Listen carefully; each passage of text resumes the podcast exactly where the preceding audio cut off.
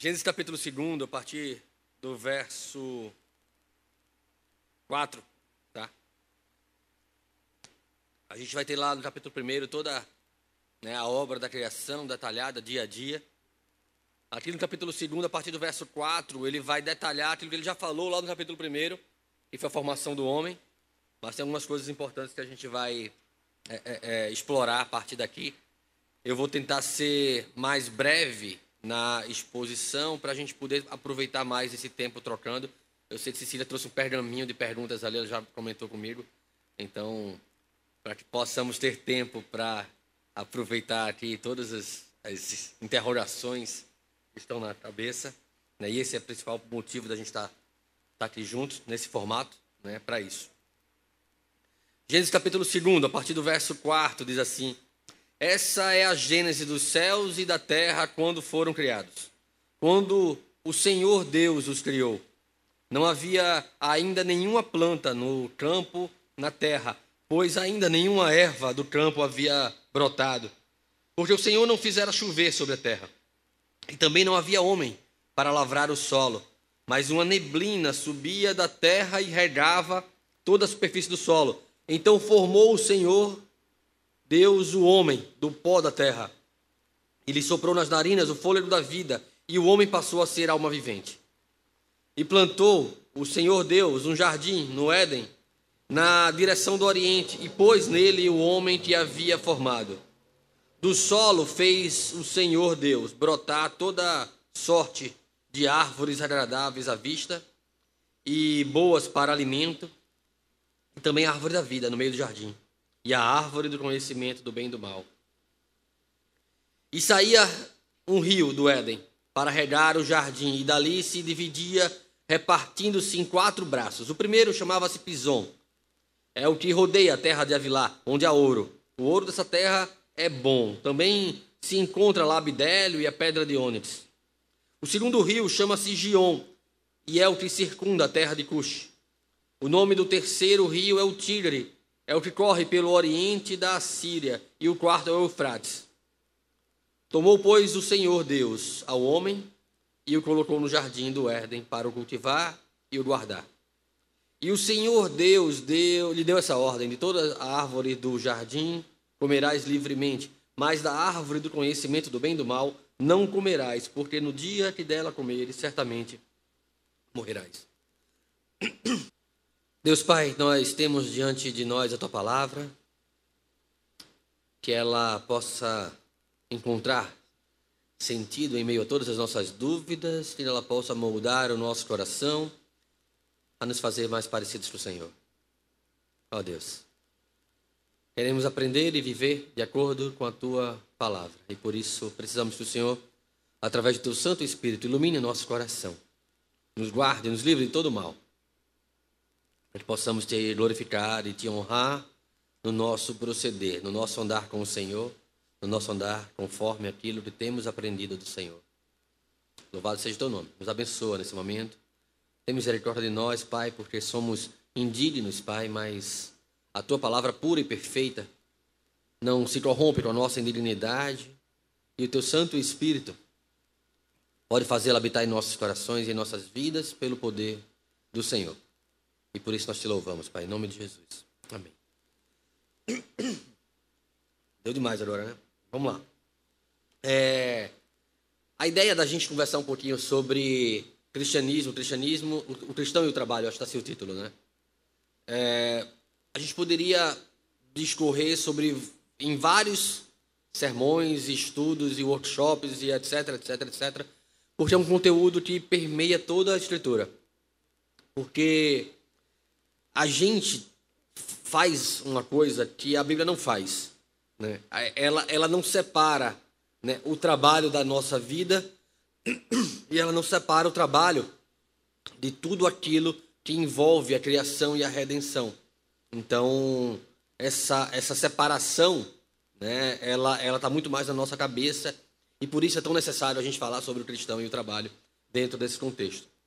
E aí a gente vai ter três três situações interessantes, onde, onde mostra claramente que a gente faz essa separação. A primeira delas é a visão barroca né, muito talvez influenciado pela cultura grega, de que o trabalho é ruim. Né? Então, essa talvez seja o senso mais comum. Ah, meu Deus, hoje é domingo, amanhã já é segunda, né? vai ter trabalho, né? tem um tipo de trabalho. A gente tem essa visão barroca de que paraíso, paraíso é você estar numa rede, né? de preferência alguém abanando e você com um copo de suco laranja na mão. Né? E a sua esposa fazendo massagem nos seus pés. Né? Aí, aí é um sonho, não é nem paraíso, é um sonho. Nem no paraíso vai ter isso. Não, mas é, essa visão de, de, ausência de trabalho, ou seja, trabalho não, não se relaciona com o paraíso, com a nossa sensação de paraíso, ou o nosso desejo de paraíso. Ela é uma visão barroca, né, muito influenciada lá pela cultura grega. Os gregos tinham muito disso, né? É, é, os filósofos eram os evoluídos. Você filosofar sobre a vida, entender o seu papel no mundo e ali, e ali estar em meio àquele, àquele, àquele, àquele conteúdo academicista ali sendo trocado, é, era a evolução, né? E, e quem realizava os trabalhos eram as pessoas inferiores, e ainda mais, os escravos eram os mais inferiores ainda, então havia essa, essa, essa, essa relação de separação, de evolução né, com relação ao trabalho em si. E aí a gente vê um paradoxo aqui, porque no paraíso de Deus, quando Deus cria tudo perfeito, e ele vai dizendo lá, em Gênesis 1, isso, fez isso e era bom, fez aquilo e era bom, era bom, era bom, fez um homem e era muito bom. Deus está o tempo todo trabalhando. A Bíblia vai falar que Deus estava, Deus trabalhou ali os, sete, os seis dias da criação. Trabalhou intensamente. E mais do que isso, olha só, a Bíblia vai dizer que não havia chuva, né? uma, uma neblina, ela, ela regava a terra, ela umedecia a terra, e Deus fez um papel de oleiro, foi ali do barro, formou um homem. Mais do que isso, Deus também foi jardineiro, ele plantou um jardim onde ele pôs o um homem. E ele pôs o um homem para viver no seu paraíso, no seu Éden. E o homem tinha ali uma responsabilidade de servir e guardar. Né? Essa, essa é, é, é, o sentido da raiz aqui do cultivar e guardar, do lavrar e guardar, é servir e guardar. Então, essa primeira visão de separação de trabalho e paraíso, ela é uma visão que não corresponde a uma perspectiva bíblica né, de paraíso. Então, a primeira coisa que precisa ser mudada para que a gente possa entender o trabalho à luz da, de uma visão cristã é a nossa própria cosmovisão sobre o trabalho. Então, uma vez que nossa mente ela é moldada e ela é fundamentada pelos valores contidos nas Escrituras, a nossa perspectiva de trabalho precisa estar de acordo com aquilo que a Bíblia nos ensina, que as Escrituras nos ensinam sobre trabalho. Então nós temos Deus trabalhando no paraíso e nós temos o homem sendo colocado para trabalhar no paraíso. Né? Então isso muda, isso quebra um pouco esse conceito de paraíso é você estar na rede na beira da praia, né, né com a, sua esposa fazendo, já de não estar está usado, né? Sua esposa fazendo massagem nos seus pés. É, é, essa, essa visão barroca de paraíso, ela não corresponde àquilo que a Bíblia ensina. Porque no paraíso o homem é que tinha que proteger e guardar, inclusive a sua própria esposa, naquele ambiente. Né? Entendi. Então, o pecado faz isso, né? essa é a proposta da serpente. Né? Perverter a ordem da criação e a própria relação do homem, mulher e trabalho. É né? isso que Valdir fez agora. Né? Ah, entendi. Te deu exemplo né? da serpente. Né? Entendi. então, é, é um pouco disso a perversão da ideia de trabalho paraíso de Deus. Uma outra visão errada ainda nessa, nessa é, é, é, cosmovisão separatista ou dicotomista sobre trabalho e, e sagrado e religioso é que aquilo que a gente faz de religioso é o que a gente faz na igreja e para a igreja. Se não for para a igreja e, e na igreja, é secular. Né? Então, puxa vida, esse tempo, é, é, eu não tive um tempo de devoção a Deus, porque eu não fui para a igreja. Então, esse tempo eu não tive um tempo de devoção para Deus, porque eu não orei tanto quando eu precisei orar, porque eu estava trabalhando, eu estava estudando, eu estava fazendo outras coisas. A gente separa as coisas como se nós fôssemos dois. O ser humano tendo sua vida secular para este mundo e sua vida eclesiástica, religiosa para a igreja. Essa dicotomia ela não existe. E ela acontece de duas formas. Essa, quando eu penso que tudo que eu faço fora da igreja é secular, e então só vale o que eu faço na igreja. É, e, aí, e aí eu crio uma visão errada daquilo que eu faço fora da igreja. E uma outra visão é que se eu quiser fazer algo secular para a igreja, tem que ser gospel. A gente usa, usa o termo gospel, né? Então eu vou fazer aqui uma loja gospel. E aí eu vou fazer produtos gospels. E aí, aí, aí começa a criar uma. Por causa de uma visão errada sobre aquilo que a gente faz, tudo vira gospel. Né? É pra, ou quando, quando, pior ainda, quando isso é para alcançar um mercado específico, né? Em, ali criar algum relacionamento nesse sentido. Três visões completamente equivocadas sobre trabalho né, e cristianismo. Por que eu digo isso? É, vamos, vamos, entender o que acontece com o trabalho aqui. É, Deus põe o homem com uma, uma, ordenança clara de cultivar e guardar a terra à sua volta, de cultivar, é, é de servir e guardar a sua família. Né? Ele tem um papel claro aqui, e, e é interessante a, a, expressão que é utilizada para cultivar e, guardar, por isso que, que ela é tão importante no nosso entendimento de cristianismo e trabalho é que a expressão usada aqui para cultivar e guardar, para servir e guardar, é, é uma, um conjunto, é, essa, essas palavras em conjunto, elas implicam em um papel que era realizado pelos levitas no templo, pelos sacerdotes no templo. O cultivar e guardar, o servir e guardar, essas palavras aqui do hebraico em conjunto, usadas em conjunto, elas se referiam à atividade religiosa, do serviço, do templo, do tabernáculo. O papel do homem aqui é, é, é seguir a, a, a, ordem da criação, onde o trabalho está embutido, está, está ali é, fundamentado como algo essencial para a vida dele, não somente para o seu serviço, mas para a sua adoração a Deus. O homem precisa aprender que ele adora a Deus com seu trabalho. Tem uma, uma, uma ilustração, e eu não sei até que ponto isso é verdade, eu não conto a história de que é verdade de que um homem convertido chegou a Martinho Lutero e disse: Lutero, eu, eu agora abracei o Evangelho, agora, agora eu fui transformado pelo Senhor. O que eu faço agora? O que eu preciso fazer agora? Lutero olha para ele, conta a história, pergunta para ele: e o que, o que você faz? Ele: Eu sou sapateiro. Aí Lutero olha para ele e faz: Então faça sapatos. Faça sapatos da melhor maneira possível, venda por um preço justo e adore o Senhor com o seu trabalho. Aquilo que a gente faz fora das quatro linhas da igreja, aquilo que a gente faz para o sujeito da nossa família, aquilo que a gente faz é, é, é, lá fora, né, no dia a dia, que a gente chama de trabalho, é na verdade parte daquilo que nós somos para Deus, porque é parte da ordenança de Deus que o homem trabalhe. É necessário que o homem trabalhe. Aí você pode abraçar e talvez é, é, não tendo o cuidado necessário de entender o seu trabalho numa perspectiva bíblica, você pode abraçá-lo como um ídolo, e aí é, já é um grande problema. Porque você começa a pensar no seu trabalho como algo nobre que substitui todo o resto. E aí você começa a criar um sentimento de desejo, de anseio, de perturbação, porque o trabalho começa a virar um ídolo para você. E aí a sua perspectiva de trabalho ela muda, porque ela deixa de ser uma perspectiva de, uma, de um chamado para algo muito superior aos rudimentos desse mundo e passa a se fixar nos resultados e nas, nas, é, é, nas, nas voltas, né, é, nos favores que o trabalho lhe, lhe concede em função de você servi-lo. Né? A gente gosta de, se, de, receber os favores do trabalho. A gente gosta de, de, de ter é, luxos, de ter, de ter confortos, de ter viagens prazerosas, de ter banquetes, de ter experiências maravilhosas. O problema é quando isso vira um ídolo nas nossas vidas e a gente não consegue mais entender o trabalho como algo que a gente faz para a glória de Deus e passou a ser algo que a gente faz tão somente para a nossa própria glória. E quando não é pelos favores do trabalho, é pelo como eu me sinto no trabalho, pelo poder que eu tenho no trabalho, pelo status que eu posso alcançar, está tudo pervertido em relação ao que ele seria o trabalho. Precisamos entender que o trabalho faz parte da nossa vocação. Você sabe o que é vocação? Nem sabe o que é vocação? O que é vocação? Oi? É um chamado. Perfeito. Olha, olha essa, essa, ideia. A gente, a gente fala muito sobre vocação do trabalho. Ah, eu não tenho vocação para isso, não. Ah, eu não tenho vocação para aquilo, não tenho vocação para isso aqui. Vocação um chamado. E tem uma coisa sobre chamado que é interessante. Se ninguém chama, não é chamado. Se ninguém te vocacionou, você não é vocacionado.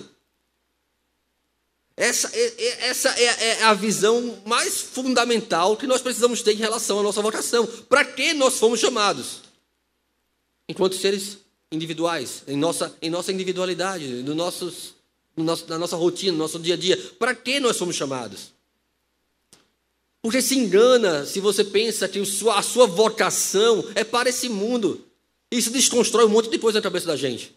Né? Isso desconstrói tudo aquilo que o pensamento coach, psicologia humanista desse século comportamental vai trabalhar. Porque o que, é que eles vão fazer? Né? Eles vão mexer com nossos ídolos. O que é que nos motiva? O que é que nos faz brilhar os olhos? Ah, isso é a sua vocação, isso é o que você faz de melhor. Foi para isso que Deus chamou você? Sabe, é essa a visão que nós precisamos ter em relação ao trabalho, não em relação a aquilo que nos motiva, não em relação àquilo que nós fazemos de melhor, mas o quanto isso colabora para aquilo que Deus me chamou para ser nele.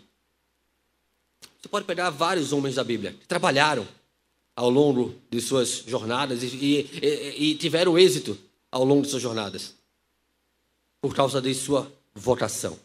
Sabe? Vamos pensar sobre o que nos faz ser bem-sucedidos. O que nos faz ser bem-sucedidos? Será que é explorarmos o potencial da nossa produtividade, buscando aquilo que nos motiva a, a produzir mais, a entregar mais, a ser melhores no trabalho? É isso que nos faz ser bem-sucedidos?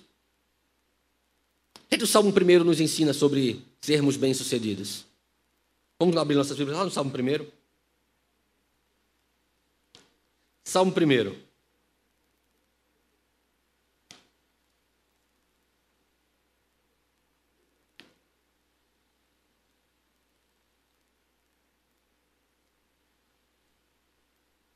Bem-aventurado o homem que não anda no conselho dos ímpios, não se detém no caminho dos pecadores, nem se assenta na roda dos escarnecedores. Antes, o seu prazer está na lei do Senhor, e na lei, na sua lei medita dia e noite. Ele é como uma árvore plantada junto à corrente de águas, que no devido tempo dá o seu fruto, e cuja folhagem não murcha, e tudo quanto ele faz será bem-sucedido. Os ímpios não são assim. São, porém, como uma palha que o vento dispersa. Por isso os perversos não prevalecerão no juízo, nem os pecadores na congregação dos justos, pois o Senhor conhece o caminho dos justos, mas o caminho dos ímpios perecerá. A, a ideia de sucesso, de bem-aventurança, a ideia de prosperidade, e lembre-se de uma coisa: no Antigo Testamento em especial, o povo de Deus ele, era, ele, refletia o caráter de Deus e sua prosperidade. Se, é, se nós estudarmos, tem um livro bem interessante. Acho do, é, é, o, o, nome do livro eu vou, eu vou, errar, não sei se é a, o, a, a Calvinismo e Capitalismo, algo assim do Weber, tá? do Max Weber. A ética protestante e o espiritualismo, exatamente, exatamente isso. Está tentando me lembrar o nome do livro. Ele vai, ele vai abordar uma coisa interessante, sabe? Ele vai, ele vai, ele vai explorar principalmente a ilustração de como o povo americano ele, ele era próspero a partir do momento que ele, ele, ele, abraça, ele, ele vivia uma vida né, é, é, religiosa, porque, porque ele não dissolvia os seus bens como os outros. Né? Então, a prosperidade era uma evidência de uma ética cristã né, sólida. Não estou dizendo aqui que ah, dizer que o pobre não é crente, não não é essa a ideia. Mas a ideia de prosperidade ela não estava em si no acúmulo de bens, o que o texto vai tratar aqui é que o bem-aventurado não é aquele que fica na roda dos estarnecedores. Ah, mas eu tenho que participar dessa roda, porque sabe que é ali que estão as pessoas que podem me promover, é ali que estão as pessoas que podem fazer alguma coisa.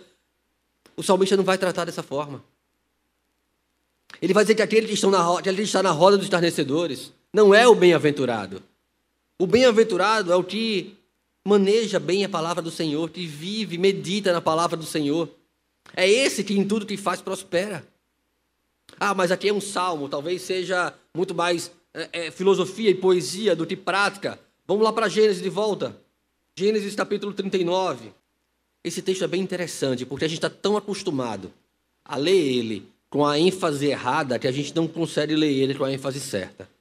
A gente vai ler ele várias vezes, a gente não vai pescar a ênfase certa, porque toda vez que a gente vai ouvir mensagem normalmente sobre esse texto, é sobre a tentação de José, sobre como José deve fugir da tentação, sobre como, etc, etc, etc. Mas não é essa a, a, a, a mensagem central da narrativa aqui. E vai ficar claro se a gente observar é, é, algumas, algumas particularidades importantes. Gênesis capítulo 39, verso 1. José foi levado ao Egito e Potifar, oficial de Faraó, comandante da guarda egípcio, comprou dos ismaelitas que o tinham levado para lá. O Senhor era com José, que veio a ser homem próspero e estava na casa do, do seu senhor egípcio. Vendo Potifar que o Senhor era com ele e tudo que ele fazia, o Senhor prosperava em suas mãos, né, é, é prosperava em suas mãos, logrou a José mercê ante ele e a, e a quem servia, e ele pôs por mordomo de sua casa, ele passou as mãos tudo que tinha. Veja como ele começa aqui. Moisés, coitado, estava sofrendo de um lado para o outro. Sofreu na mão dos irmãos, foi vendido para os ismaelitas. Os ismaelitas entregaram José aqui a Potifar. Potifar levou ele para casa. Potifar percebeu. Ele percebeu o quê? Que Moisés era, tinha motivações para prosperar e progredir e alcançar posições maiores na sua casa. O que foi que Potifar percebeu na vida dele? Que Deus era com ele. E tudo que ele fazia, ele, prosperava. E aí acontece uma situação ruim ali, vai ter, vai ter uma situação com a esposa de Potifar. Né? A esposa de Potifar vai tentar seduzir José, José foge, é Potifar que poderia tê-lo matado, não o mata, manda ele para a prisão, José vai para a prisão, o que, é que acontece na prisão? Como é que o texto termina? Versos 23, versos 21 em diante. O Senhor, porém, era com José, ele foi benigno, e lhe deu mercê perante o carcereiro, o qual confiou às mãos de José os presos que estavam no cárcere, e ele fazia tudo quanto se devia fazer ali. E nenhum cuidado tinha um carcereiro de todas as coisas que estavam nas mãos de José, porquanto o Senhor era com José, e tudo que ele fazia, o Senhor prosperava. É interessante que na cultura hebraica, e a gente vê muito isso nos Salmos, o paralelismo é importante para enfatizar certas coisas. Os Salmos ele, ele explora muito essa questão dos paralelismos, né? E aqui no texto de Gênesis 39 a gente tem justamente um envelope. Ele termina como começa. Deus era com José e tudo que ele tinha nas mãos prosperava. Termina como? Deus era com José e tudo que ele tinha nas mãos prosperava. O ponto central estava na, justamente na vocação de José, aquilo para o qual ele foi chamado e não na profissão de José, aquilo que ele pensa que foi chamado. A vocação ela é crucial para nós entendermos o nosso papel e o trabalho nesse papel. A partir do momento que eu começo a ter uma perspectiva de que eu posso sim ser bem-sucedido naquilo que eu faço, mas não é essa a vocação para a qual eu fui chamado, ser bem-sucedido. O que dizer de Sadraque, Mesaque, Abednego, né, Misaías, Azarias, né? O próprio Beltesazar, né? Daniel. Será que, ah, vamos agora para a Babilônia, vamos ser bem-sucedidos na Babilônia, agora lá o centro do mundo, vamos para a capital. E aí rumaram lá na, no pau de arara para a capital, para arrumar emprego. Será que foi isso que eles fizeram? Eles tinham uma vocação, eles tinham um propósito. Daniel, seus amigos ali, não abriram mão daquilo que eles eram. Não, não se contaminaram com as iguarias dos reis, não se puseram em rodas estarnecedores para alcançar posição, nem se prostraram diante das estátuas para alcançar posição. Eles eram cristãos, crentes. Ah, cristão, mas não tinha Cristo, sim, tinha promessa. Eles criam na promessa e foram fiéis àquilo que eles eram, à sua identidade, que não se separava daquilo que eles faziam. Ah, mas Nabucodonosor fez uma estátua agora. E toda vez que tocar aquela orquestra toda, a gente tem que se prostrar à estátua. Quem não se prostrar vai morrer. Aí talvez você pudesse pensar no seu trabalho, poxa, olha só, o chefe pediu, né? É uma baixadinha só, dá uma baixadinha ali, não precisa adorar não, só se faz. Sadraque, Mesaque e Abidineiro não se prostra. Diante da fornalha acesa, a Nabucodonosor, se tu quiser me jogar na fornalha, se Deus quiser que a gente morra, a gente vai morrer. Se Deus quiser livrar, Ele vai livrar, mas nós não vamos nos prostrar. A nossa vocação tem muito mais relação com a nossa perspectiva de Deus e de eternidade do que com as nossas habilidades. É claro que eu vou fazer bem feito aquilo que eu tenho habilidade para fazer. Eu não tenho nenhuma habilidade musical. Não dava para eu trabalhar com isso. Não dava. Deus sabe disso. Certamente você vai ter mais facilidade e você vai conseguir desempenhar melhor papel naquilo que você tem habilidade. Louvado seja Deus por isso, que Ele te faça prosperar nos seus caminhos, mas que o prosperar não seja a maior motivação da sua vida, que não seja nisso que você entenda que é a sua vocação. A perspectiva cristã do trabalho está na inteireza de que a nossa vida, ela é uma vida onde o trabalho, o conhecimento ou qualquer outra coisa que faça parte dos rudimentos desse mundo são meios e não o propósito final da minha vida. Ah, mas se eu não for advogado, eu vou tentar vestibular 20 vezes para medicina, porque se eu não, papai queria que eu fosse médico. Você pode tentar, e vai tentar 20 vezes, e vai, talvez passe na 21 primeira. Ok. Mas não é essa a sua vocação. Talvez seja essa, talvez seja esse, esse o seu desejo, talvez seja essa, esse, essa seja algo, seja algo que te dê prazer. Que bom, e que bom que Deus te abençoe nisso. Mas não chama isso de vocação. Porque vocação implica em alguém tê-lo chamado para isso. Deus pode ter te chamado para isso? Pode. Mas aí é diferente.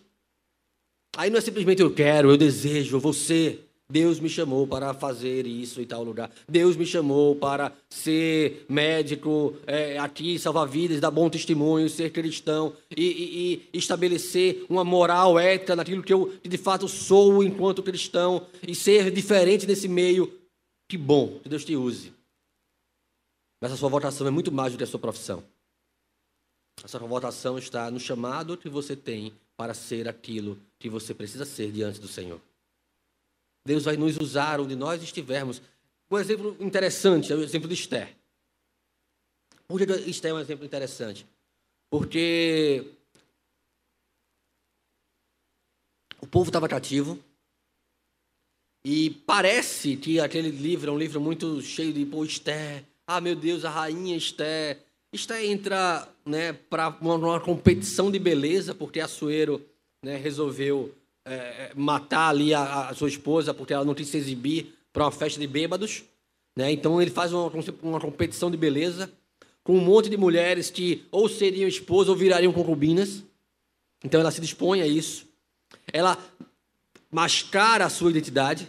Não, eu não vou dizer que eu sou, até pela orientação do seu primo, pelo cuidado, achando, olha, eu vou cuidar de você. Ele, ele, ele, ele tinha uma preocupação real por ela, então, olha, não diga que você é judia, não diga que você né, é hebreia, se misture, se misture com, com essas pessoas, para que você possa. Oi?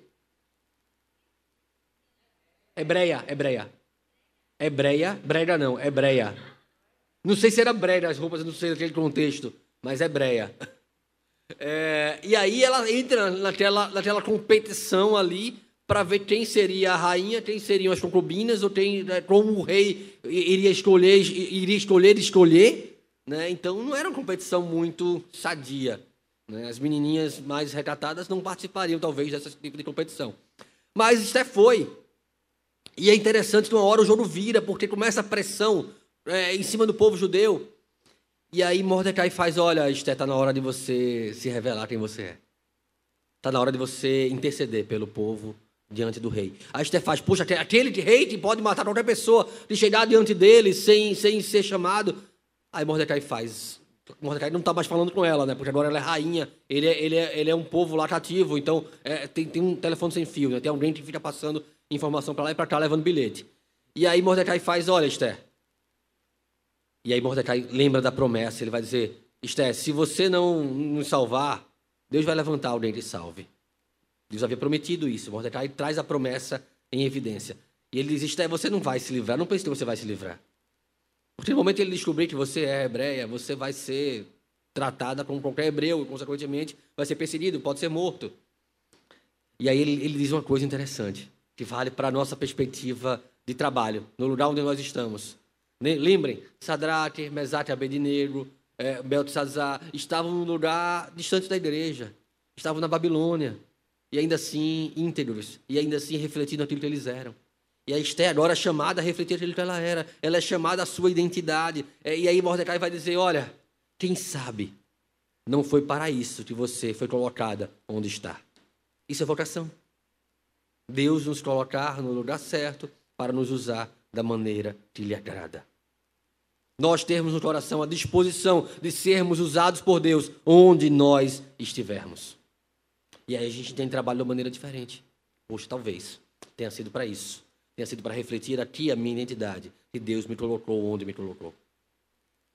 Talvez Paulo tenha que ser um homem com origem, com título romano, transformado por Deus para levar a palavra a César, ao César, como ele gostaria, como ele queria, sonhou. Talvez Pedro não pudesse fazê-lo. Ele não poderia apelar para César para ser levado para Roma. Talvez cada um de nós, onde nós estamos, temos sido colocados ali por Deus para sermos, para refletirmos a identidade daquele que nós somos, por vocação, por chamado de Deus. E sermos instrumentos de Deus onde nós estivermos. Porém, não está no lugar, não está na Babilônia, não está no nosso trabalho. Paulo fazia tendas, devia fazer muito bem, imagino. Porque era muito dedicado em tudo que fazia. Mas não, aquilo era meio para a sua vocação. Aquilo não era o seu propósito de vida. Vou ser o maior empresário fazedor de tendas aqui da Ásia Menor. Vou expandir meus negócios aqui por Listra, Derbe, Icônio, até Éfeso e talvez a Macedônia. Paulo queria ser cristão, pregar o Evangelho. Não estou dizendo que você vai abrir mão do seu trabalho para pregar o Evangelho, não. Eu estou dizendo que você vai fazer sapatos da melhor maneira que você puder fazer. E você vai ser justo no preço que vai cobrar por ele. E você vai nisso glorificar a Deus, porque a sua conduta no trabalho, na faculdade, na escola, não é separada daquilo que você foi vocacionado para ser. Vocação é interesa. Perspectiva cristã de trabalho é interesa. Não é algo que pode se juntar ou se separar. Tem uma, uma, e aí vale a pena a gente refletir sobre aquilo que a gente quer ser ou aquilo que a gente está fazendo. Tem uma, um livro do, do Timothy Keller que é Fé e Trabalho. Está na promoção na Amazon, tá? Ele custa mais ou menos 58 reais, está por 31, aproveitem, vi hoje. É, Fé e Trabalho, do Timothy Keller. É, ele, ele traz uma ilustração, um exemplo bem interessante. Ele fala de um homem cristão, diácono da igreja, firme, fiel às escrituras. Um advogado muito bem sucedido e trabalho dele era encontrar brechas em contratos para as empresas. Então as empresas firmavam acordos e aí, ele, aí o escritório dele era contratado e o papel dele era encontrar brechas daqueles contratos para que as empresas pudessem desfazê-los. E aí ele foi, certa vez, questionado sobre... Espera aí, a palavra do crente não tem que ser sim, sim, não, não. Como é que, então, o meu sim ou o meu não, é, eu preciso depois ficar encontrando brecha para desfazer o meu sim? eu não tenho palavra, e é isso que a gente é, é, que você vai trabalhar para fazer, para quebrar a palavra, para ajudar as pessoas a quebrarem com a sua palavra. E aí ele começa a questionar o seu papel diante daquela sociedade, o quanto que aquele trabalho refletia ou não o caráter cristão que ele deveria refletir na sociedade. Que o papel dele naquele momento era quebrar palavras, quebrar acordos, encontrar meios legais, lícitos você pode dizer, poxa, mas era lícito, claro, é legal. Brechas, brechas no contratos para quebrar, para fazer pessoas quebrarem com as suas promessas, com as suas palavras. E talvez isso ajude a gente a pensar sobre aquilo que a gente faz. Dentro de uma perspectiva cristocêntrica, de uma cosmovisão cristã, nós somos chamados para refletir o caráter de Cristo naquilo que nós fazemos. E se não estamos fazendo isso da maneira que reflita o caráter de Cristo, princípios fundamentais sobre os quais tudo que nós fazemos, não só trabalho, mas estudo, relacionamento, lazer, precisam estar fundamentados, porque essa é a nossa vocação. Então nós temos que refletir sobre essas coisas. Tem um, um último, uma última ilustração, acho que é o Weber, o, o, Weber Campos Júnior que faz, falando sobre cristianismo e trabalho.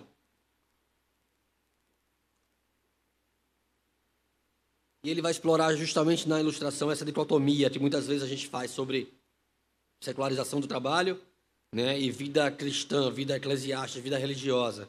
E ele diz que isso não pode ser como peça de Lego, que a gente encaixa. Ah, encaixa, tá bonitinho, tá junto. Parece que é a mesma coisa, mas na hora da pressão solta.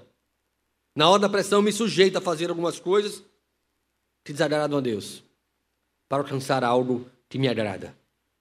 Na hora da pressão, eu, eu separo para poder transformar isso aqui talvez num ídolo. E aí talvez explorar a potencialidade da minha motivação em relação àquele ídolo. Não, o trabalho e o cristianismo precisam ser uma coisa só. Porque não se pode separar o cristão de nada do que ele faça. Quando Deus nos compra, e o caráter da redenção é justamente essa compra, nós éramos escravos e fomos comprados por Deus. Fomos comprados para ser livres, viver de qualquer jeito, fazer o que nós quisermos. Não. Foram, fomos comprados do senhorio da, do pecado, que levava à morte, para o senhorio de Cristo. Deixamos de nos sujeitar ao pecado, passamos a nos sujeitar a Cristo. Quando nós somos comprados por essa redenção, é para vivermos em inteireza de vida. Todos os aspectos da nossa vida foram comprados. Por isso nós não devemos prender o nosso coração aos rudimentos desse mundo ou fazer dos rudimentos desse mundo a nossa vocação. A nossa vocação é aquilo que Deus nos chamou para ser enquanto instrumentos seus neste mundo, enquanto estivermos aqui. E mais do que isso, para a glória eterna dos céus. Era essa a breve reflexão que eu queria que nós pudéssemos ter para estimular a nossa conversa.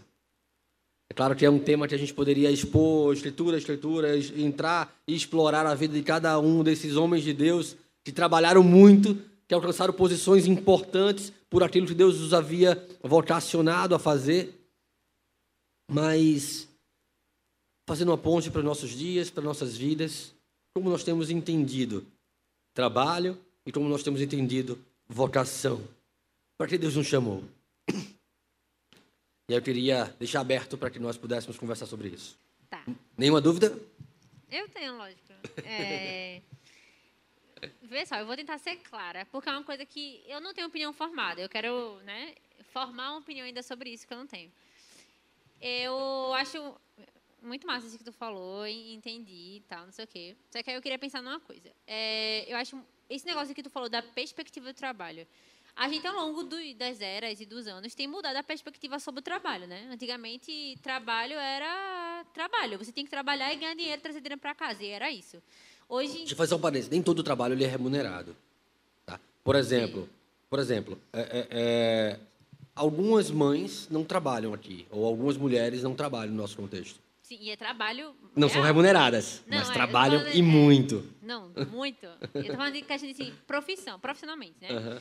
É, a gente tinha essa perspectiva e aí depois a gente veio surgiu né, essa nova perspectiva de que a gente tem que trabalhar por amor, como tu falou, né, que tem que trabalhar uma coisa que a gente é bom e que a gente gosta de fazer, que o trabalho deve ser uma coisa mais leve, não tem que ser aquela coisa mais escrava, né, de tipo eu odeio meu trabalho, mas eu preciso continuar nele porque ele dá dinheiro.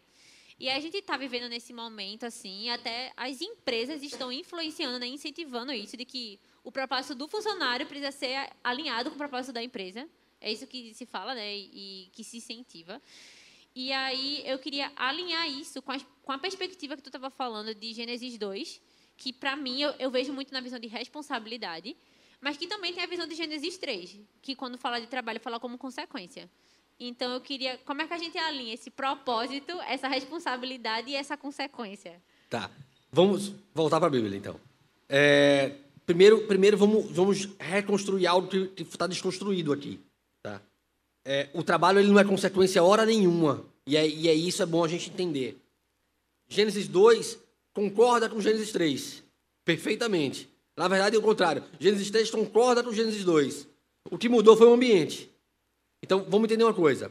Se o homem foi criado para servir e guardar, ele iria ali cuidar da terra, guardar, cuidar da, da, da propriedade, né, da, da, sua família, é, em Gênesis 3, ele vai continuar tendo a mesma ordenança. O padrão de Deus, a ordenança de Deus para a criação, ela não baixa porque eh, ou ela é corrompida por causa do pecado, ou ela baixa de nível por causa do pecado. Não, é a mesma, Deus vai exigir as mesmas coisas. Deus vai exigir, exigir que o homem continue servindo, que o homem continue guardando, continue tendo a sua posição, porém com dores.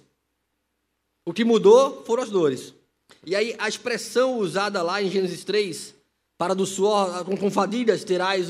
A expressão fadidas ali tem a mesma raiz das dores que a mulher vai sentir dos partos, ou seja, a ordenança é a mesma. Porém, tudo que Deus ordenou, que seria uma bênção, o cultivar e guardar, a mulher ter filhos, agora é com sofrimento. O trabalho vai continuar sendo trabalho, porém com sofrimento. A, a, a, o, o, parto, o ter filhos, vai continuar sendo uma bênção, porém com sofrimento, por causa do pecado. Então, assim, não mudou, é, não virou uma consequência, o trabalho virou uma consequência, agora vai ter que trabalhar. Não, vai, ter, vai ser com sofrimento. Trabalhar você já ia trabalhar. Deus já havia, inclusive, trabalhado. Né? É, Cristo, quando ele, quando ele cura no sábado, ele vai dizer: Meu pai trabalha até agora. Deus continua trabalhando. Trabalho não é consequência do pecado. Hora nenhuma. Essa, essa visão da expressão, né, como um instrumento é, medieval de tortura, bababá, e por isso a gente tem o nome trabalho. É uma visão barroca, influenciada talvez ali por toda a cultura grega, que a gente abraça e vive nisso até hoje. Mas deixa eu só terminar, só a perspectiva da, da, da, da resposta de, de Cecília. Mas a visão do trabalho não é essa. E quando a gente faz, poxa, nós precisamos buscar empresas que tenham os mesmos propósitos e etc. É isso que muito, muito se fala. Em parte é verdade. O problema é que isso, é, isso é, em parte, verdade. Porque lembremos que, claro, se a gente trabalha motivado, se a gente trabalha por algo que a gente acredita, né, isso melhora a nossa produtividade. Isso, isso faz com que a gente vai trabalhar mais, mais contente. Mas não tem que estar nisso nosso contentamento. Entende? Isso nos motiva. Mas não deveria ser essa a nossa motivação. Aquele que faz o que quer que faça, faça como ao Senhor. Até o escravo sirva como ao Senhor. É essa a perspectiva bíblica, o tempo todo. Entende? Ah, talvez é, é, é, pudesse dizer que isso, ah, isso resolve todos os problemas. Não resolve, porque isso mascara uma visão dicotomista de trabalho. Eu deixo de ter uma perspectiva bíblica de trabalho, que a minha motivação não está simplesmente no meu propósito. A minha motivação está em fazer tudo o que eu tiver de fazer como ao Senhor. E aí muda a chave, porque não é mais de acordo com o propósito da empresa, a visão social, a, o, a entrega que ela traz para esse mundo. Não. É como eu vejo Deus em tudo que eu faço, ou em qualquer coisa que eu faça. Posso voltar para cá se, tiver, se for tiver algum é ponto sobre um isso. Parênteses sobre o que tu quando tu explicou sobre antes do, da queda, depois da queda. Porque muitas vezes, acho que não é muito bem explicado, talvez, mas a visão que a gente tem é que no Éden era só tipo umas arvorezinhas, ia lá, pegava e comia, sabe? Não ia ter que cuidar da terra. Assim, essa é a visão que a gente tem, que ia ser realmente um paraíso, só pega lá, come e, e vive fazendo nada, sei lá. É, tem um ponto importante. Essa, essa, essa é a visão, muitas vezes, de quem não leu Gênesis 2 direito. E aí, Gênesis 2, olha, gente, a gente resolve metade dos problemas da Bíblia entendendo Gênesis 1, 2 e 3. Metade dos problemas da Bíblia. A outra metade é entendendo o Pentateuco. Acabou, depois não tem mais problema. É só ler a Bíblia que vai, vai, fluir, vai fluir bem. Em Gênesis 2, é, é, é, em Gênesis 2, a gente, vai ter, a gente vai ter uma coisa importante ali. Vamos voltar para Gênesis 2, nosso texto inicial. Esta é a Gênesis dos céus, verso 4, e da terra, quando foram criados, quando o Senhor Deus os criou não havia ainda nenhuma planta do campo na terra, pois ainda nenhuma erva do campo havia brotado, porque o Senhor não fizera chover sobre a terra, e também não havia o homem para lavrar o solo. Opa, no Éden, no paraíso, lavrar o solo. Entende? Havia, ele ia ter que trabalhar lá para poder ter, cultivar as coisas. Né? Só não ia ser sofrido, mas ia ter que trabalhar. A árvore dizia, ah, Adão está ali sentadinho debaixo daquele arbusto. Eu vou estender meus galhos agora para ele não ter nem que levantar. Hum, não, ah, não ia ter isso. Ou então um passarinho vai pegar aqui a frutinha, vai levar lá na boca, a uvinha na boca de Adão. Ele ia ter que trabalhar. Outra coisa também que, tipo, a gente dependia, tipo, agora a gente depende do trabalho para, tipo, sobreviver, né, no caso, né? Porque antes você, tipo... No Éden também. No Éden também? Você ia ter que... É que você ia comer? Realmente. Também, só que aí você está dizendo, a, a, o que mudou por causa do pecado foi a corrupção do nosso coração. E aí toda a ordem da criação, ela, ela é quebrada, todo, todo, todo, é, ela é dificultada por causa da corrupção de toda a criação. A hostilidade da terra, agora a terra vai produzir também espinhos e abrolhos que não produzia antes, que era mais fácil cultivar, agora é mais difícil cultivar. Mas ainda assim ele teria que trabalhar. Era feito o hacker Quem? do The Sims, pô. Hã? É feito o hackzinho que você botava no The Sims, que você trabalhava, trabalhava e não, não descia. Ah, é? The Sims, é.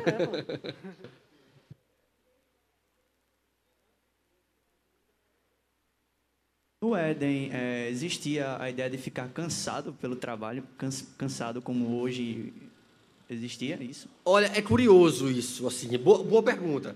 Eu não vou ter uma resposta concreta e objetiva para isso. É, Deus descansou. Deus estabelece no Éden uma coisa interessante: a relação do homem com o trabalho. Ele, ele estabelece ali uma, uma, um princípio de relação do homem com o trabalho. O Deus trabalhou seis dias, no sétimo Deus descansou. Isso serve, isso vai servir na Bíblia inteira. Isso é o fundamento até para o estabelecimento do dia de descanso, o dia do Senhor.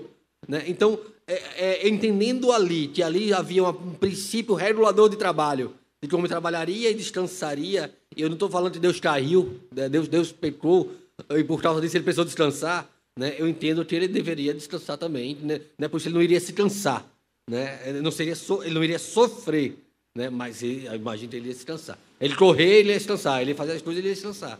Né. Ô, Luizinho, é, quer, tipo, querendo abrir mais o que Gabriel falou. É, o que Adão falou? Gabriel. Ah, tá. É, como é que é? É no caso, no trabalho, é que ele quis dizer, tipo, lá no Éden, era meio que. Eles trabalhavam uma forma mecânica, eles só pegavam fruta e comiam. Aqui a gente depende realmente da, do trabalho, porque se não levar dinheiro para casa, não vai ter casa, e, consequentemente. É, sabe? Mas lá eles só dependiam de se levantar, não, claro, arar e tudo mais. Gente, a, a, gente, a gente pensa em árvores. Não, as árvores do Éden são as árvores pós-Éden. Tá? Então, assim, as árvores elas têm ciclos. Tem ciclo que não tem fruto. Não é verdade?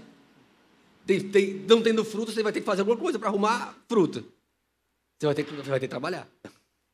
Não vai estar lá, tudo, ah, vou aqui na minha dispensa, abre as árvores. Brum, tá lá todas as hortaliças e etc. Eu vou lá fazer, né?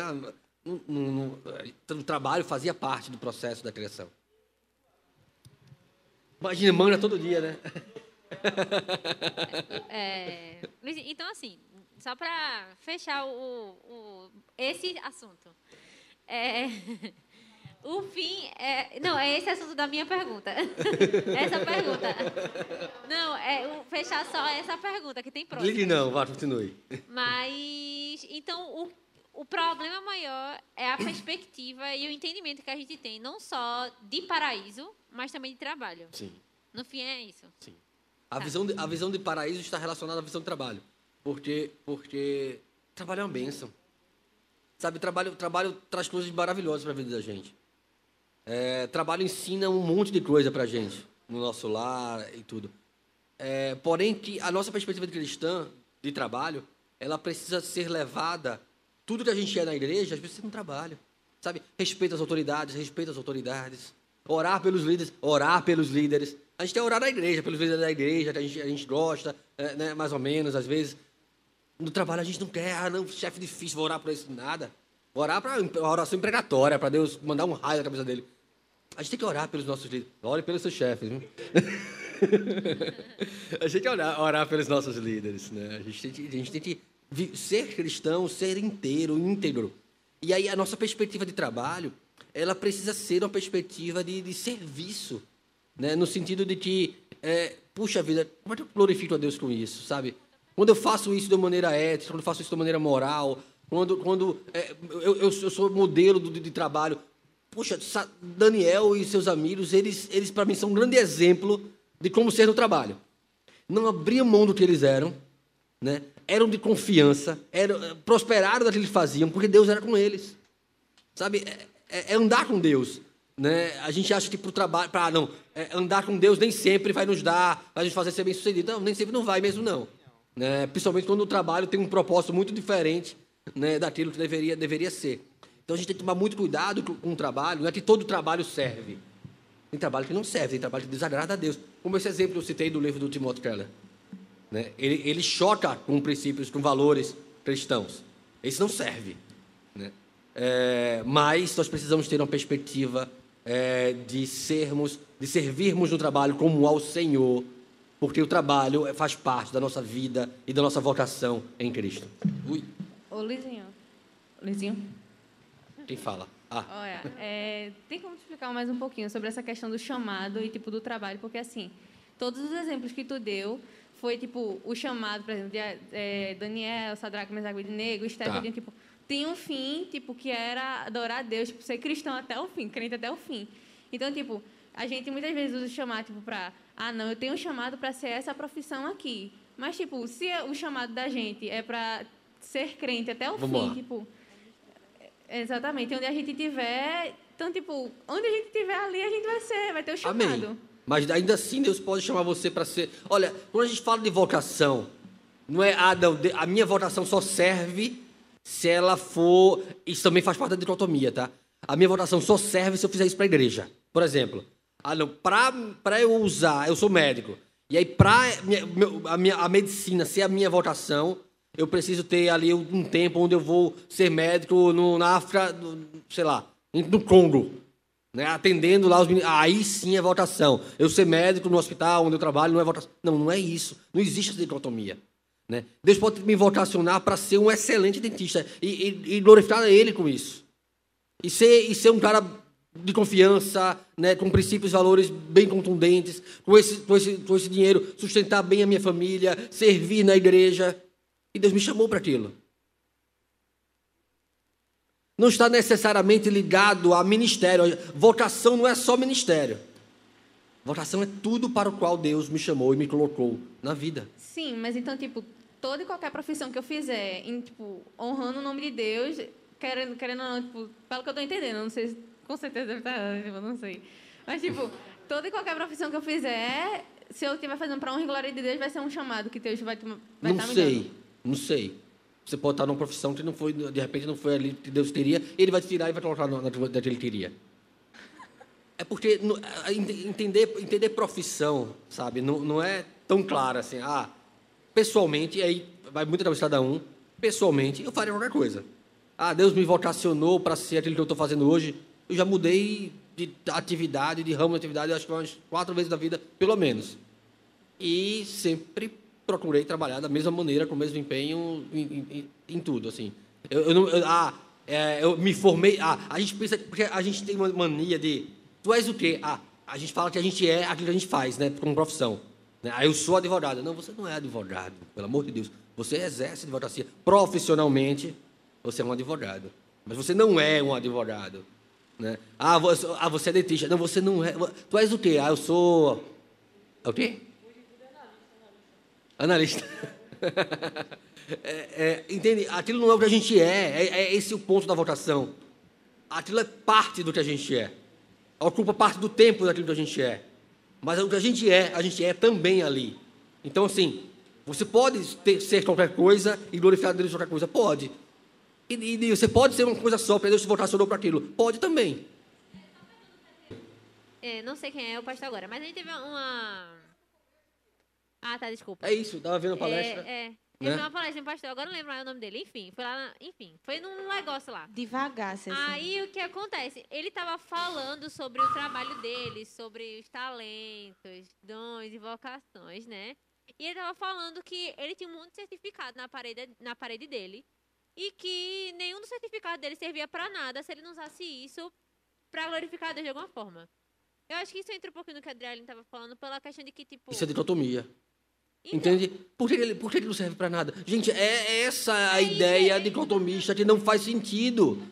Sabe? É, não dá. Não é que não serve muito, serviu muito, serviu para ele ser uma bênção onde ele estudou, para ter, alcançar aquele certificado, serviu para ele ser o melhor profissional que ele pudesse ser, honrando a Deus onde ele.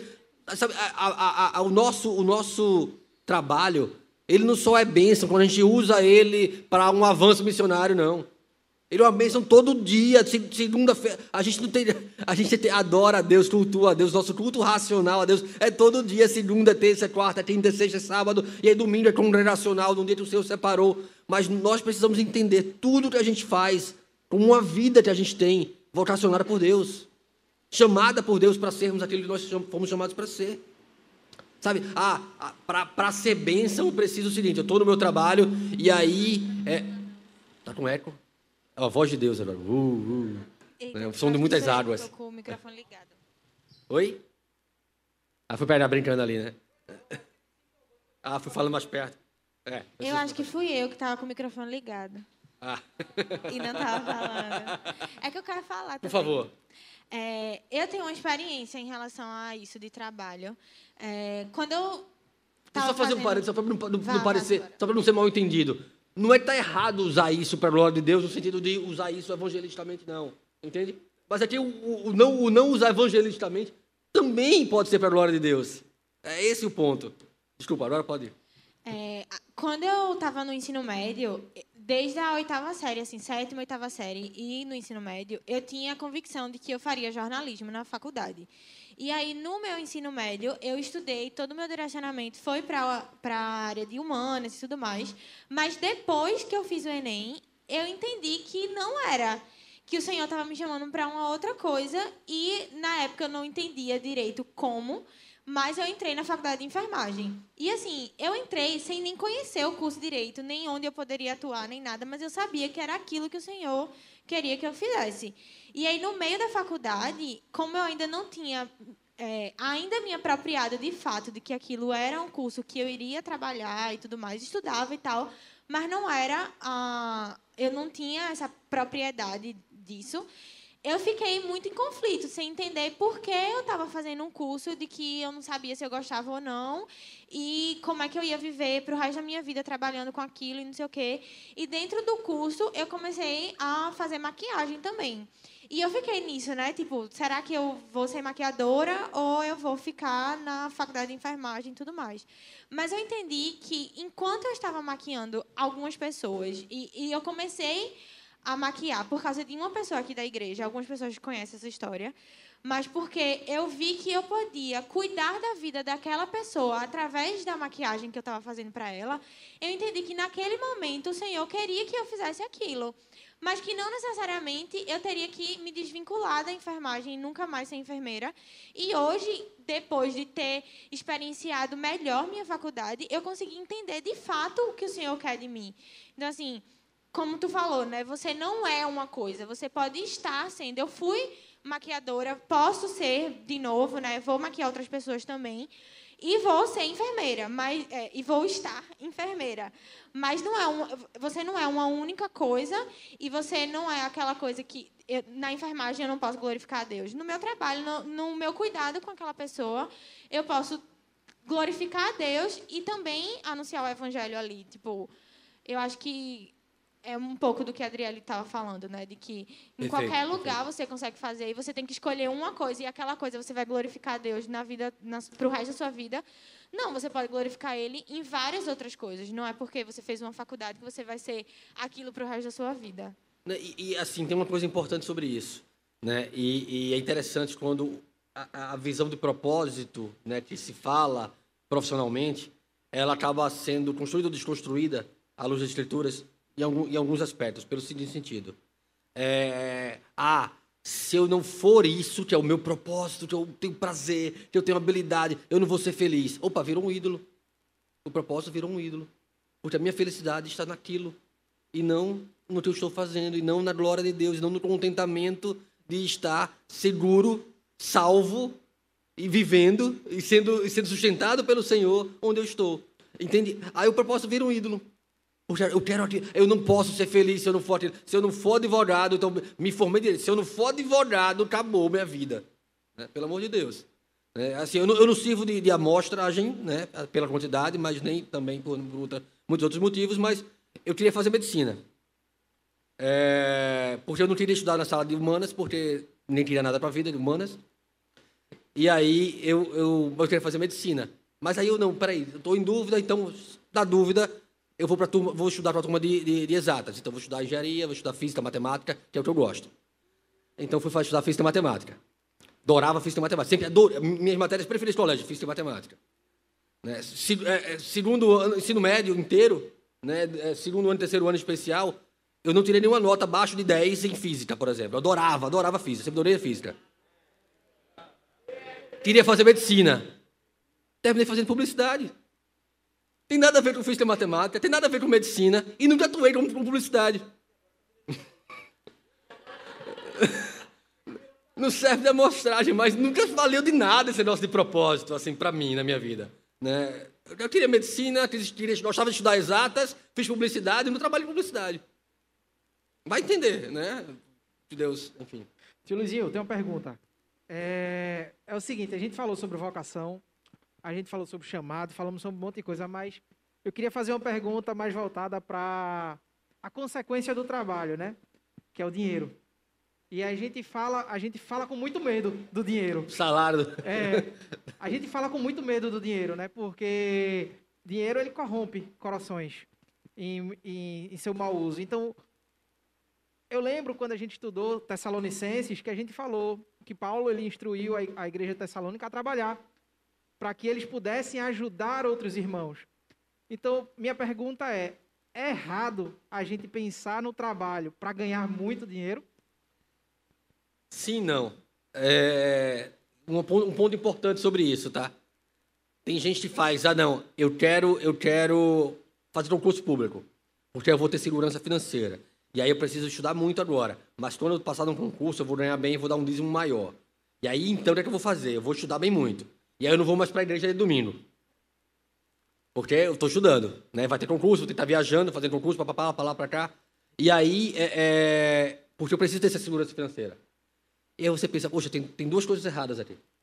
E três é a visão, o propósito. Primeiro, o pensamento, a justificativa gospel é vou dar um dízimo maior para a igreja. A prática é, eu quero segurança financeira porque Deus não é a minha segurança, o governo é. E aí eu abro mão de estar no convívio da igreja, de cumprir os mandamentos do Senhor, né, de estar na casa do Senhor, de adorar ao Senhor para ter aquilo que eu desejo. A perspectiva é, é, do ganhar ou não ganhar bem é o propósito. E aí, vamos lá. É, eu lembro que eu conversei com Cecília esses dias. Babel. Babel é uma boa ilustração sobre isso. Vamos deixar um legado, né? Bonito, vamos deixar um legado. A gente tem que deixar um legado nessa vida. Afinal de contas, não podemos passar despercebidos. Então vamos deixar um legado, vamos nos juntar e construir Babel e se tornar célebres o nosso nome. Todo mundo, as próximas gerações, vão lembrar do nosso nome, do feito extraordinário que nós fizemos. Essa é a visão cultural dos nossos dias. Deixar um legado. Deus dispersa Babel. O que acontece, Babel? Deus dispersa Babel. Não é isso.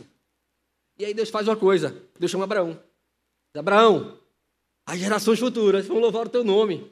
Peraí, mas não era isso em Babel? Por que estava errado em Babel? Porque em Abraão havia vocação. Deus chamou para aquilo. Em Babel, não. O homem para a glória do homem. Abraão, não. Deus chamou para a glória de Deus. O, o, o fim material era o mesmo. Em seu nome serão benditas todas as famílias da terra. Você vai deixar um legado. Porém, Deus vocacionou para isso. Entende a diferença? E aí você pode ser bem sucedido ou não. Né? Você pode. Um grande financiador do evangelho foi Aquila e Priscila, por exemplo. Né? Discipularam ali é, é, é, é, Apolo, né? foram grandes ajudadores de Paulo naquele contexto. Usou, usou seus recursos para isso. A própria Lídia lá em Filipos. Né? A gente vai ter vários exemplos na Bíblia de pessoas que usaram bem seus recursos né? para isso. Mas Ah, voltou. É, a minha pergunta é porque é o seguinte. É, a gente fala muito sobre Eclesiastes, sobre correr atrás do vento, a gente fala sobre Colossenses, que a gente deve estar focado no, na eternidade, na glória. E eu fico sempre pensando nisso, na questão de que a gente vê no momento do vestibular, por exemplo, dos adolescentes ou jovens, ou concursos públicos, some um monte de gente. Né? Ah, não posso ir para programação porque eu tenho que estudar por causa do vestibular. Eu não vou para a igreja porque eu tenho que estudar por causa do vestibular. E o foco é sempre o sucesso terreno. Aí passa no vestibular, a universidade faz isso. É, Venha. Suga. E aí eu me lembro de uma pessoa que me procurou e procurou Bill na época que a gente era professor dos adolescentes e ela disse: "Ó, oh, eu queria ser professor, professor, professora, não vou dizer o gênero dessa pessoa, né? Até porque hoje em dia está até difícil definir, né? Tá, para você. aí a pessoa chegou e disse o seguinte: eu queria ser professora tal. Aí começou a dar aula na UPA. E aí passou no, no vestibular, foi cursar o vestibular e sumiu da igreja porque começou a atuar na área. E eu me lembro que eu e Bill, a gente chamou uma pessoa e disse: Olha, tu pediu tanto para que Deus te desse, Deus te deu, e tu, ao invés de glorificar a Deus aqui na igreja, continuar honrando o nome dele, trabalhando aqui, tu sumiu por quê? Porque agora o trabalho se tornou o teu Deus. Né? Então, minha pergunta no início foi justamente pensando nesse, nesse sentido. Que às vezes a gente foca tanto no trabalho. Cara, é, é normal. Vai ter momentos que a gente vai estar um pouco mais engajado no trabalho, tem momentos que. Agora que aquilo não seja uma prática. Né? E aí eu percebo que muitas pessoas na igreja, inclusive eu já passei por isso algumas vezes, de a gente some para todo mundo, some para a igreja, some para a família, porque eu só quero ganhar dinheiro, ganhar dinheiro. Não, mas quando eu juntar X reais, aí eu volto. Ah, eu já estou doente, né, tomando é, omeprazol para dormir, tomando né, alguma coisa para acordar. Né. A vida foi embora. É, peraí, eu tenho uma pergunta. Vai envolver um pouquinho isso que o PH falou e um pouco que a Adrielen também falou Tipo assim, eu entendo que tu falou sobre. Essa, e Ellen também comentou sobre essa questão, tipo, você não é aquilo que você se formou. Tipo, não obrigatoriamente você tem que se prender ao seu curso. Só que ao mesmo tempo eu penso também na parte de foco, sabe? De tipo, você também não se deixar levar por tipo também abranger-se a tudo. Aí a minha pergunta é, tipo, como equilibrar essa questão de foco financeiro de tipo, assim, normalmente, né, você entra no curso pensando em atuar nele, normalmente, digamos. Então, tipo, como é que eu consigo esse equilíbrio entre, tipo, ver a minha vocação, digamos, tipo, eu tenho a vocação tal, que ser cristão, tudo mais, só que ao mesmo tempo eu também tenho que focar num objetivo de um curso, alguma coisa do gênero, e também a questão financeira, sabe? Para mim é uma coisa que não consigo é, desprender as três, sabe? Como tu disse, né? Tipo, para mim não é diferente. Então, tipo, como seria o ideal? Assim, óbvio que não tem uma regra, né? Uhum. Mas assim, como seria esse equilíbrio entre essa coisa de tipo, tô no curso, foco nele, mas também preciso pensar na questão financeira, mas ao mesmo tempo eu tenho minha cosmovisão diferente do que o mundo propõe, sabe? É o, talvez o, o, fundamento mais subjetivo, mas mais preciso para isso, está lá no Salmo 1. É meditar na palavra do Senhor de dia e de noite. Porque nós precisamos entender se de fato é uma vocação. Porque se a, se a nossa relação com o nosso trabalho é uma relação de vocação, Deus me chamou para aquilo e eu glorifico a Deus com isso, a gente vai mantendo isso numa perspectiva sadia. E aí eu vou ter o meu o recurso financeiro para sustentar minha família, e aí é, é, é, eu vou ter uma relação sadia com o trabalho, eu vou ter contentamento, eu vou ter, eu vou ter alegria, eu vou ter senso de propósito, de direção, de uma maneira, de uma maneira sadia. Mas se o meu coração deseja, o meu coração quer, eu não consulto o Senhor, eu, não, eu, só, eu vou orar quando der errado. Aí a relação está quebrada. Aí a relação está distorcida. É, é, é, é, muito sensível isso, mas não pode ser entendido a parte do Senhor. É uma coisa que diz muito mais respeito à paz do coração. Não, ah. é tipo, era muito dessa perspectiva, tipo assim, do equilíbrio, sabe? No geral, de tipo, você manter uma visão linear e não, tipo, objetivar só aquilo, só aquilo, só aquilo, sabe? Tipo, eu acho que os três têm que andar juntos. Assim. Sem dúvida. Aí e aí tem uma, uma perspectiva importante para todos os casais formados, ou que se formarão, ou, ou famílias que se, se formarão. É, é. O melhor, o melhor, a melhor coisa que a gente pode dar para o nosso cônjuge, para nossa esposa, para o nosso marido, é, para os nossos filhos. Ah, eu quero dar o melhor para os meus filhos. O melhor que a gente pode dar é de graça. É vida cristã. Esse é o melhor. O resto é acessório. Sabe? É, não adianta. Meu, ah, eu, não vou, eu não tenho uma, uma preocupação financeira com o meu filho, porque ele é bem sucedido, mas está vivendo distante do Senhor. Sabe? Não dei o melhor para ele.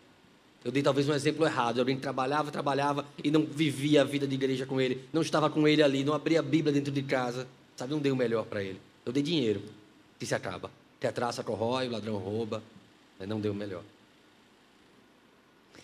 É, eu acho que, assim, de, de forma prática sobre isso que Esther falou, para a gente saber como equilibrar, como fazer esse, esse balanço ideal. Eu acho que se o nosso coração tiver firmado no Senhor, se a gente tiver uma boa comunhão e a gente ter isso muito enraizado no nosso coração de sempre procurar fazer tudo para a glória dele e buscar sempre a sabedoria dele, ele vai dar esse discernimento de do que em determinado momento, se você tiver acabando dando mais atenção para o seu trabalho, para o seu estudo, sei lá, acho que você vai ter esse discernimento.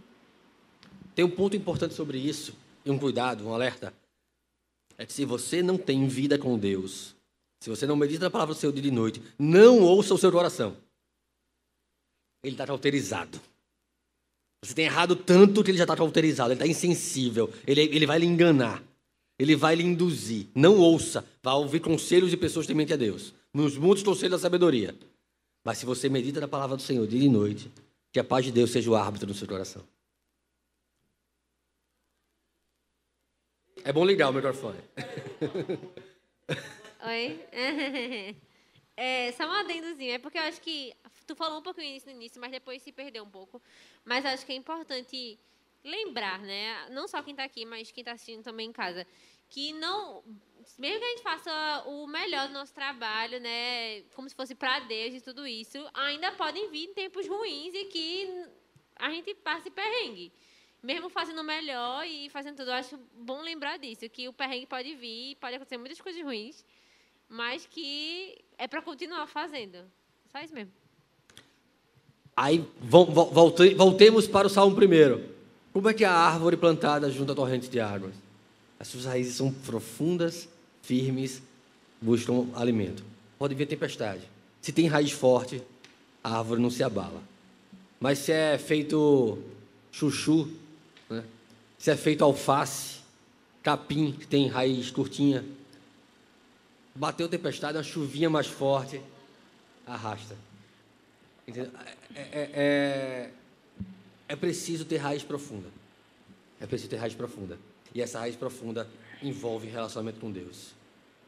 Se é rasteiro, se a nossa relação com Deus é rasteira, o nosso coração é enganoso, nós vamos buscar as coisas segundo o nosso próprio coração. Nós vamos fazer feito o povo, lá em Jeremias, capítulo 28 e 29. O povo está lá no cativeiro e começa a buscar profetas segundo o seu próprio coração. Por querer agradar o seu coração, massagear o seu ego. E aí os coaches, os coaches da vida vão dizer qual é a sua motivação, o que é que faz você feliz. E aí vão buscar aqui o seu senso de propósito nessa empresa, nessa, nessa profissão, nessa. Sabe, porque você esqueceu de buscar o seu senso de propósito, a sua vocação em Deus. Ô, Luizinho. Não estou não tô demonizando o trabalho do coach, não, tá, gente? Eu estou demonizando a perspectiva humanista que muitas vezes há muitos empregam, tá? É, a gente estava falando antes de chegar nesse assunto assim sobre tipo o pai, a família em si em relação ao trabalho tudinho, né? E aquela galera assim que tipo não já é casado, tipo não sabe mas fica mudando de curso direto. Tipo, não se estabilizou ainda, tipo, na carreira que quer, porque, tipo, acha que não é o chamado de Deus, sei o. Tipo, assim, a gente sabe que Deus chama especificamente o homem para ser o provedor da casa, tudinho. E a gente também sabe que, tipo, como tu falou, tem que dar aos filhos a, a consciência cristã. Só que, querendo ou não, é preciso, para o mundo de hoje, é preciso de dinheiro para poder sobreviver. Então, assim, para a pessoa que ainda não achou o propósito, tipo, não achou, sei lá, a vocação que a gente está falando, tipo, mas mesmo casado, fica, tipo, mudando de emprego, tipo, não consegue trazer essa, essa, essa estabilidade para o lado da pessoa, tipo, ela tem que pegar, a pessoa tem que pegar, tipo, qualquer profissão mesmo, mesmo que não tenha achado ainda, tipo, a vocação ou algo do tipo, e continuar trabalhando nela, ou, tipo, continuar procurando até encontrar o que vai fazer? Olha, é, é, eu não entendo essa perspectiva de procurando até encontrar como sendo algo sadio, tá? Claro, assim, não dá para estabelecer um padrão de receita de bolo. Mas eu acho que quem fica experimentando, experimentando, não tem senso de direção. Eu acho importante a gente buscar senso de direção. É, é, e aí, persistir naquilo. É, pode ser que Deus mude você. Mas não é você que o tempo todo, ah, meu coração agora está nisso. Ah, não, agora está naquilo ali. Agora, Sabe, durante um ano, você, o seu coração se apaixonou por cinco profissões diferentes. É um coração volúvel. É, eu, eu acho que a gente precisa buscar senso de direção. Eu preciso buscar um senso de direção. Eu vou, é isso aqui que eu vou. Eu vou ser o melhor que eu puder nisso aqui. Se o vento mudar e Deus me direcionar para outra coisa, né, eu vou, eu vou ter paz no coração dessa, dessa mudança e eu vou ser direcionado para essa outra coisa. Mas estar experimentando até encontrar Imagina isso no, nos relacionamentos. Ah, não, eu vou namorar aqui, experimentar aqui, até encontrar uma pessoa de Deus. Não, estabeleça características. Quais são os critérios de, de algo que eu preciso fazer, né? Que, que, que para mim, poxa, é um emprego que, que não, não me impede de, de, de participar dos ministérios que eu atuo na igreja, é um emprego que não me impede de cultuar, é um emprego que eu posso ser cristão lá dentro, que eu não preciso fazer coisas que vão contrárias às escrituras. Sabe, esses deveriam ser critérios para que eu estabelecesse o senso de direção e buscasse progredir nele e não vou satisfazer o meu coração e até encontrar aqui a minha alma gêmea profissional. Não, não sei, eu não acho sadio. Tá. Mas Luizinho, é uma perspectiva, aí é, aí é pessoal, perspectiva minha. Luizinho, tem uma mensagem aqui da, aqui da transmissão. Mabel diz o seguinte: é, somos chamados para glorificar a Deus em todos os lugares, inclusive no meu trabalho. Não pode haver dicotomia nisso. Porém, dentro do meu trabalho, pode ser um local ativo do, seu, do meu ministério que contribuirá para o reino de Deus, para o que foi especificamente chamada. Perfeito, é, claro. É, é, é, assim, o, o, é, o, entender o trabalho para a glória de Deus é exatamente isso. Eu vou ser bênção no meu trabalho. Eu posso até encontrar no trabalho oportunidades para falar de Deus, para evangelizar. Né? Porém, não é esse o propósito do trabalho. Eu não vou trabalhar para evangelizar. Eu vou trabalhar para trabalhar. Né? E se houver oportunidade, amém. Por isso, eu vou usar da melhor maneira possível. Né? E, e, e tem, temos que ter essa, essa, sensibilidade às oportunidades, para, poder, para podermos refletir aquilo que nós somos e também professarmos aquilo que nós somos. né, é, é, é fazer discípulos, né, pregar o evangelho e, e, e, podemos fazer isso também no nosso trabalho. É, porém, não, não, podemos pensar que o trabalho, o propósito dele é isso. E ele só é para a glória de Deus se ele tiver isso. É, é talvez esse o ponto. Algum ponto mais?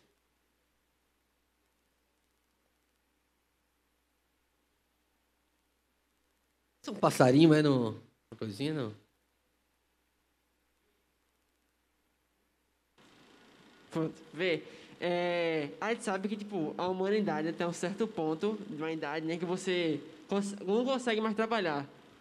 Porque você fica velho e, enfim. Aí, tipo, é errado, ah, por exemplo, um, você lá, uma pessoa de 35 anos, 40, ganha tanto dinheiro que é o ponto, tipo, não precisa mais trabalhar, sabe? Tipo, não precisa mais exercer esse trabalho, essa, essa consequência, essa responsabilidade, entendeu? Tipo, pro resto. Veja só, se é errado a pessoa não precisar mais trabalhar. É, chegar um ponto. Tem gente que já nasce sem precisar trabalhar. é, é errado. Eu estou perguntando se seria injusto. Injusto. Não, vê só. É, é, é, é... também, né? Porque. O, o, modelo de trabalho ele não está somente atrelado à perspectiva da remuneração financeira, né? É, eu entendo que uma pessoa pode não precisar trabalhar, mas ainda assim ela deve exercer alguma atividade. Academia, miserável. Mas usar, usar o, o, recurso dela para a glória de Deus, no sentido de ela precisa exercer uma atividade. Assim, simplesmente você, vai formar. A gente pega uma perspectiva de grandes. grandes é, é, tem uma, uma, uma ilustração de que Vida fácil não, fa não forma boas pessoas. Assim, né? mar, mar calmo não forma bom marinheiro. É, muitas vezes, muitas vezes, pessoas que não precisam trabalhar vão agir, talvez, como aquele filho que pegou os recursos do pai e foi dissolvê-los no mundo. Sabe, a perspectiva de mau uso. Talvez ele não precisasse trabalhar, mas talvez ele precisasse, mesmo ele não, não tendo a necessidade financeira do trabalho. Entende? Beleza, gente? Eu acho que. Mais um, mais um por hoje? Vitão ali, Vitão. Isso, o próximo ponto sim você pergunta, beleza? Não, passa o microfone pro cara já. Pecador miserável. Som, som. Pronto. É, sobre família ainda. É, normalmente, mais especificamente sobre o início dela, o planejamento. Existem duas perspectivas concorrentes entre, principalmente o pessoal mais novo, sobre o início mesmo do casamento, essas coisas. É, que uns é, acreditam que precisam estar formados, com doutorado, não sei quantos empregos, uma vida, uma estabilidade financeira para iniciar, de fato, a família e ter filhos. E ainda na questão de ter filhos, teria tem um limite muito grande, um só ou dois no máximo, mas também existe uma perspectiva de que, sei lá, você vai do jeito que está mesmo, você, um nome no SPC, auxílio emergencial negado. Nome no SPC mas... jamais, gente, mas assim, é, eu entendi a pergunta. Qual seria é... a perspectiva cristã com tá. relação a esses dois extremos? Depende do seu relacionamento. Tá. Olha, é, é, namoro longo, namoro longo é um namoro perigoso. Tá? No seguinte aspecto, você é homem, né? ela é uma mulher, namoro longo é um namoro perigoso. Não preciso detalhar muitas, muitos os, os riscos que você corre. Mas ele tende a um nível de intimidade que não corresponde a essa fase da relação de vocês. Se você tem essa, essa ideia e você tem, você tem o caráter cristão e a sensibilidade correta de perceber que o seu namoro está correndo risco de levar você ao pecado, é melhor casado do que viver abrasado. Se você não tem nenhuma namorada, então crie um ambiente que você possa oferecer uma perspectiva de casamento para sua próxima namorada. No fim do dia, eu gosto da ideia de, de, de, de que é bom que o homem não esteja só. Deus ensinou isso lá no Gênesis. Far-lhe-ei um auxiliador que lhe seja idônea, porque não se achava. Né? Não adianta você dizer, ah, não, mas eu vou viver só e vou arrumar um pet. Deus não ensinou isso a Adão. Vou criar um cachorrinho em casa, ele vai resolver isso. Não é, não é bom que o homem esteja só. Né? É, é, buscar uma mulher idônea faz parte da perspectiva bíblica. Sobre o tempo da relação, né, do casar logo ou demorar para casar, é, é, é, do planejamento do casal, mas eu não acredito em namoros longos sadios. Ok, gente? Ou seja, se você quer namorar, trabalhe para oferecer uma perspectiva de casamento para sua namorada. Porque senão não namore. Porque senão vai ser um namoro longo e ele não vai ser sadio.